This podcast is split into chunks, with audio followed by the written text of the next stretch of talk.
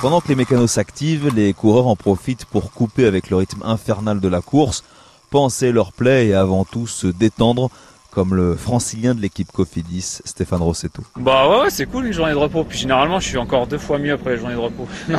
De quoi donc garder de l'humour quand d'autres préfèrent profiter de leur famille, à l'image du Normand d'AG2R, Michael Cherel. Il n'y a pas vraiment de recette, hein. Euh, c'est surtout d'être bien psychologiquement. Certains coureurs, dont moi-même, ont retrouvé leur famille, donc pour l'équilibre mental, c'est excellent. Ça fait un grand bien et ça va me permettre de repartir avec euh, une énergie démultipliée. Car beaucoup de coureurs ont fini euh, fatigués cette première partie de course, après avoir avalé déjà plus de la moitié du parcours.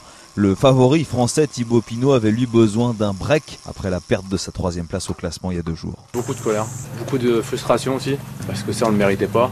C'était une étape très usante, une des plus nerveuses que j'ai fait sur le tour parce que c'est pendant 220 bornes ça frottait. Après voilà, moi je suis impatient, j'ai de la rage en moi aussi là. Voilà, j'ai qu'une envie, c'est d'être à samedi maintenant. Quant à Julien Alaphilippe, sixième jour en jaune aujourd'hui, il est toujours sur son petit nuage.